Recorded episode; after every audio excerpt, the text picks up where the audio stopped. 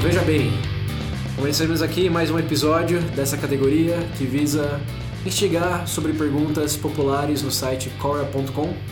A gente recomenda que você cheque também o irmão mais novo, Veja Bem Menos, sobre assuntos banais, e o Veja Bem Mais, com uma análise mais profunda de assuntos mais sérios no nosso site vejabempodcast.com.br. Nesse episódio falaremos sobre conhecimentos úteis.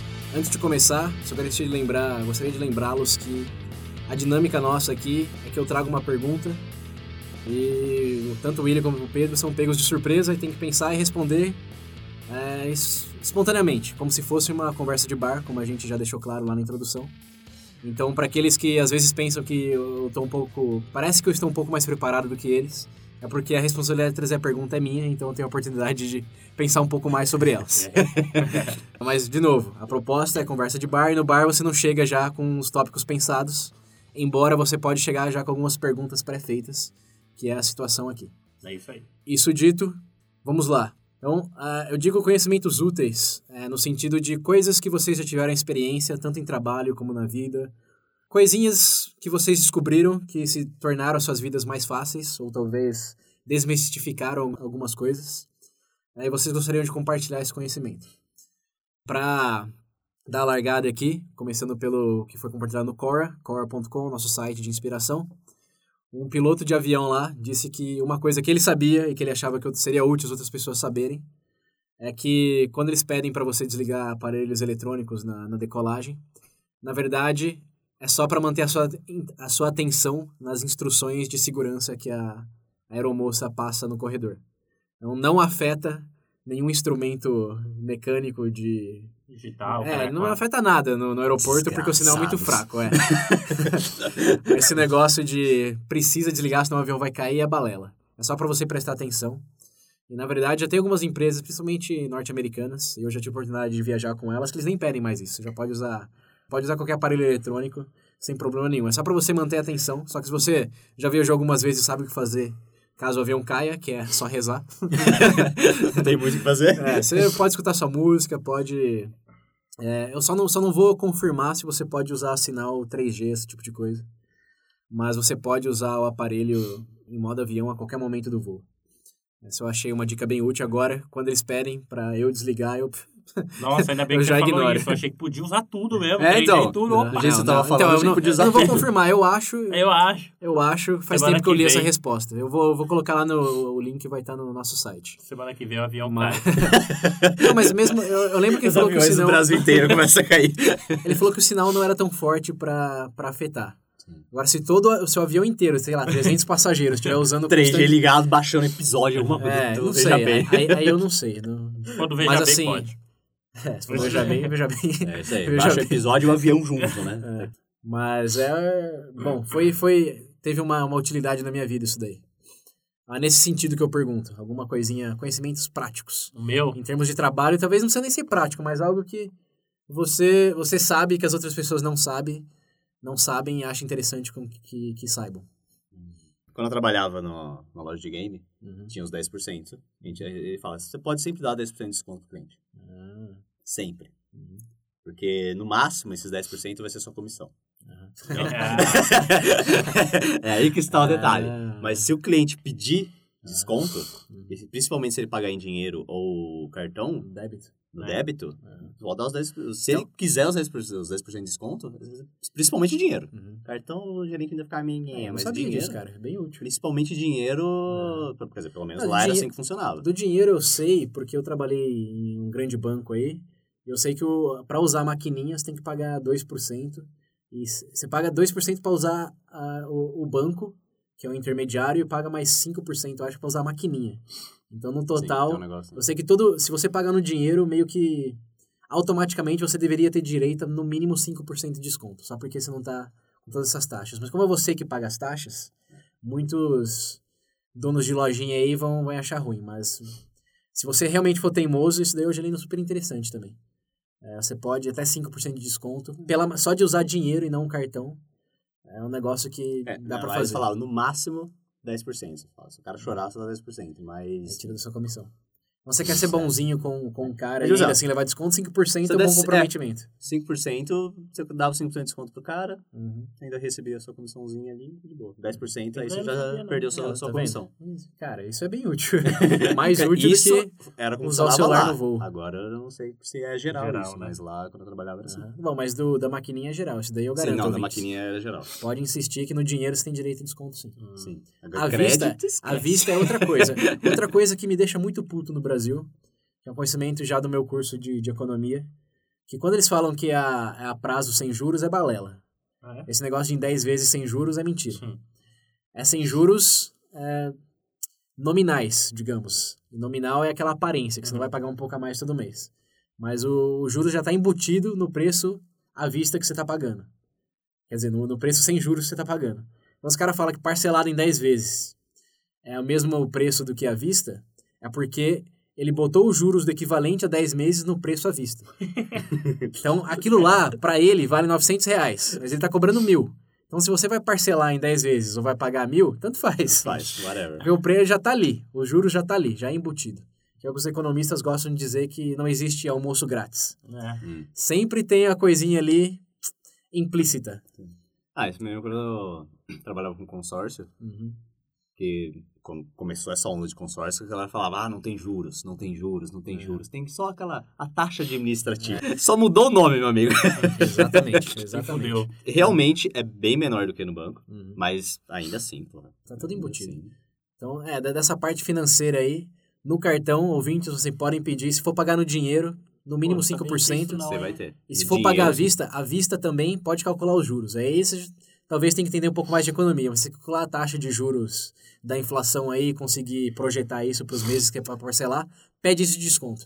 Mas insiste mesmo, dá tapa na cara do vendedor se ele falar que não. O cara vai Porque, é, você tem, você tem respaldo econômico aqui para justificar pagar menos à vista. Aí pensa que o cara vai lá comprar três cervejas, né? Eu não vou pagar. Outra coisa, Eu não vou É. pagar. falando de cerveja, dinheiro, bar, É, ah, você não é obrigado a dar o, Cara, isso sim, os é 10% verdade. do, do, Do garçom. do garçom. é, não, mas isso eu acho que é um conhecimento bem, bem geral. Né? É, então. Aí eu- a minha pergunta aí é o quanto é, da vida da- do salário do, do garçom você está afetando, Depende, você é. afeta tirando aquilo. Por exemplo, nos Estados Unidos, eles, eles vivem dessa da gorjeta. Aqui no Brasil tem o salário mínimo e tudo, mas lá É, mal é isso mais tem. forte. essa- É, bem mais É forte. bem Aqui mais no Brasil eu não sei se tá tirando. Lá, se você não dá gorjeta, você tá tirando 80% do, do salário do cara no mês. Então você é um grande. Nossa, cuzão. É, você é um grande, Cara, nossa. você é um grande otário. Então, se você não der Você é uma gorjeta- pessoa de morais questionáveis se você tirar a Peraí. gorjeta. Então, se você não dá gorjeta e no mesmo restaurante de novo, você tá fudido, cara. Pior que no meu caso, eu não sei, cara. Tipo, não tem algum que eu... Tá falando do leilão. Eu não sei de leilão. Se eu quiser comprar um carro de leilão, como, É como verdade. funciona? O ideal, ah, é, o ideal é que se você for comprar um carro de leilão, por favor, leve um mecânico de confiança. A verdade é essa. O que eu já vi de neguinho, ô, essa moto tá bonita, vou levar ela. Você vai que ver, pô, mas tá faltando isso, aqui tá tudo quebrado. O po- ponto principal é, a, a, o pessoal tem essa visão de chegar lá, compra mais barato, mas não funciona bem assim. Uhum. Porque lá, lá dentro mesmo já existem pessoas que, tipo, é de casa, que tem, tipo, o dinheiro pra ir. De vez em quando esse pessoal que vai pra comprar pra usar pra consumo próprio, veículo, coisa do tipo, acaba quebrando a cara. Tipo assim, não ter conhecimento de como, até onde os caras vai, por exemplo, dessa parte mecânica principalmente. Então, acho que o ideal, pelo menos se você for no leilão, dar uma olhada e tal, você levar um co- mecânico de confiança ou alguém que tenha conhecimento, tipo assim, mais elevado nesse tipo de coisa, mecânica e tal. Mas se o, a parte mecânica está garantida, em termos de financiamento, de relacionamento com, com essas, esses leiloeiros da vida, você consideraria seguro? Tá ok? Ou o pessoal Ah, tem que o pé atrás também? Não, não, ah, pelo menos ali onde eu trabalhei sempre foi, Ah. nunca chegou a ter problema Uhum. em relação a isso. Então a parte mecânica garantida vale a pena comprar um carro Vale a de leilão. pena, assim, porque eu já vi muita gente, por exemplo, que foi lá para comprar uma vez Uhum. e acabou voltando quatro, cinco vezes. E como que. Porque realmente, se eu pensar em comprar o carro, eu não vou pensar no leilão.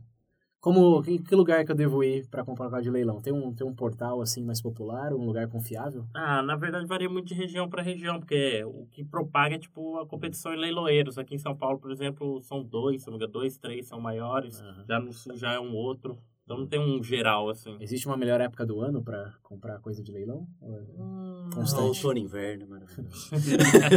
Não, na, na verdade, o que você falou, cara, é fica difícil porque eu não fiquei muito tempo lá. Ah. Mas eu vi que a gente passa- tipo, teve fases de altos e baixos, por exemplo. Hum. Mas isso varia muito questão, tipo, do cenário Econômico tá. atual do país e tudo mais. Quanto pior, melhor pros leiloeiros ou eles estão junto com o país? Não, eu acho, É? eu acho, eu acho que é. Todo mundo.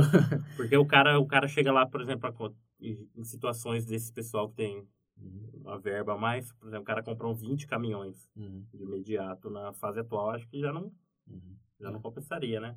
Até porque pra financiar caminhão, ou, por exemplo, o cara querendo comprar caminhão hoje, ah, fi. boa, boa sorte, né? Boa sorte. É, esse é. Aí, é um conhecimento útil.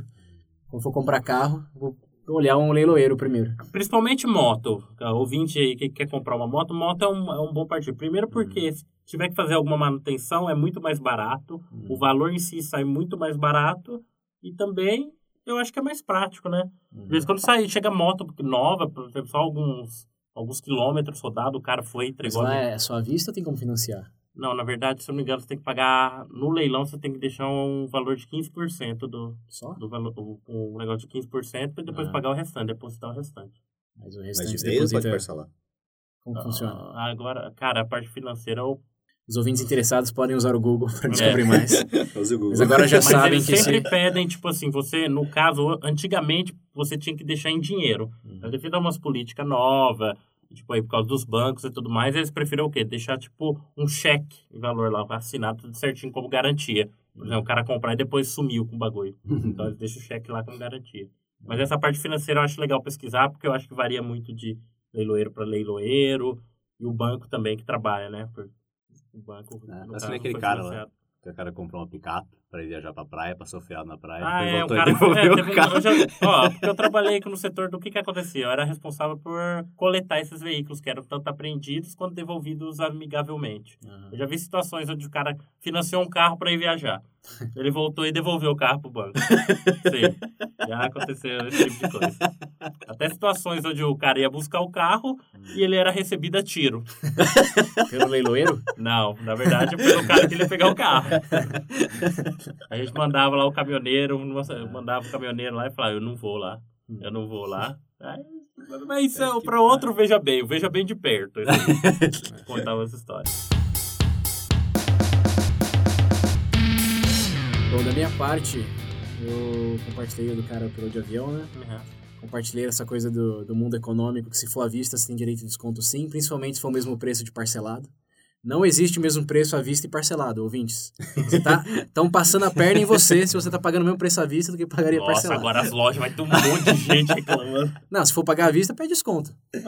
É, mas se puder parcelar sem, sem juros, né? E aqui um, um aspas bem, bem grande, é, economicamente faz mais sentido parcelar. Que aí você, você bota o dinheiro É, ali numa sim. poupança para render e paga. Já que você tá pagando o valor mesmo, mas o mais racional é pegar. É insistir pelo desconto à vista, que Uhum. tem direito sim. É, agora, das outras experiências que eu tive, eu vou, eu vou fazer, eu vou falar duas. Uma, que na verdade nem é minha, mas é de uma, uma amiga nossa, que compartilhou esse conhecimento outro dia e eu achei bem interessante. Esse negócio de ovo caipira e ovo de granja, da cor, se- a coloração ser diferente, é, você paga mais caro pelo caipira, né? Sim. E ela trabalha numa certa empresa aí que vende substâncias químicas para produtores é, Rurais e rurais, etc. Uhum. E ela disse que descobriu que esse ovo caipira, na verdade, ele é injetado com uma substância de coloração.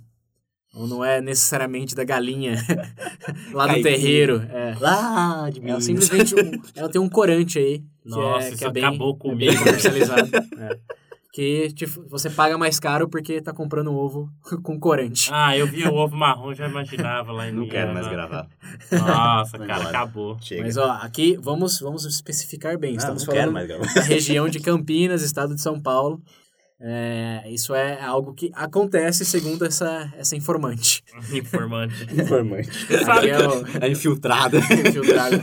A, no- a nossa correspondente do Veja Bem descobriu em primeira mão que o- os ovos Vai sair- caipiras aqui da região, na verdade, Folha são de São só... Paulo. Ovo, ovo, ovo caipira Ou é uma caipira mentira. é uma farsa. ovo caipira é uma farsa. É, mas é um conhecimento interessante, que se É, questione bacana, isso antes de bacana. comprar lá no mercado, questionem a procedência e se perguntem duas vezes se vale a pena pagar o dobro.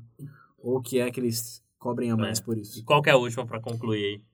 A última também é bem regional, mas eu acho que afeta bastante pessoas daqui.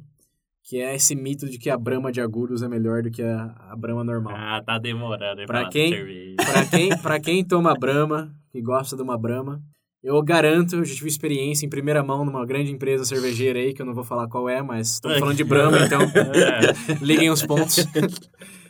É, não, não tem diferença entre a Brahma de Agudos e a Brahma é, e outras Brahmas. Tem sim, preço. Só preço na região, mas isso é coisa de Campinas, isso é coisa É da região que eles cobram mais caro. Aí se você for para outro estado, e primeiro que nem vai chegar lá, né? Mas esse é um mito que surgiu porque antes a produção de cerveja não era padronizada. Então a metodologia de, de fabricação era diferente e ela é uma região rica em lençol freático. Eles pegavam no nascente lá e a água era, era mais límpida e era menos processada e o, a origem da água acabava sendo refletida no sabor final do, da cerveja. Mas isso na década de 90, 80, quando não tinha padronização. Hoje, toda fábrica precisa, necessariamente, cumprir o mesmo processo de, de passar por não sei quantos filtros lá de areia, pedra etc. É, ferver e etc. Uhum. Então, hoje, a Brahma de Agudos, a Brahma de Aguariúna, a Brahma de Jacareí ou a Brahma no Nordeste é é a mesma Brahma nesse sentido. A fama vem de, um- de uma época em que não era padronizado e aí sim, até mesmo o mestre cervejeiro de lá podia escolher ingrediente um pouquinho mais de, por exemplo, Jogar cocaína lá dentro. é, um pouquinho mais de lúpulo, um pouquinho mais é, concentração de, de malte.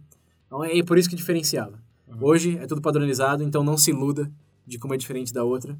É só um marketing, é só a expectativa que seja diferente, que talvez você perceba, mas é aquela coisa de, de, de marketing. Você toma uma coca sabendo que é coca, você não vai sentir coisa de Pepsi. Mas se você fizer um teste cego entre Pepsi e Coca, fica aí o desafio, ouvintes. O quão bom vocês acham que seria nesse teste? Tenta pegar uma brama normal, uma brama de agudos também, se vocês não acreditam É. na gente. Tenta diferenciar. Resumindo, você tá pagando mais pra um... Pra, pra... Por, é, por um efeito psicológico É. criado com, com esse mito aí. Mas é isso. Agora também estamos bem curiosos com coisas que vocês É, sabem e gostariam de compartilhar. Vocês que trabalham nos mais diversos ramos aí, nos mais diversas ocupações, que talvez tenham pais, parentes que fazem coisas exóticas também. Aí dá um comentário do cara, traficante, né? Ensinando a É, cobrar. como, como funciona? Quais são dicas do mundo das drogas? Como é que funciona esse mercado? Vai ter alguém, com certeza. Se tiver. Mas é isso aí, ouvinte. Não, não, não, se, não hesite em compartilhar. E use do nosso Facebook, nosso site e o nosso WhatsApp. Mais uma vez, para quem não lembra, é 19 9898 50552. De novo, é 19 9898 50552. Isso aí, ouvintes. Até a próxima. Até a próxima. Falou, galera.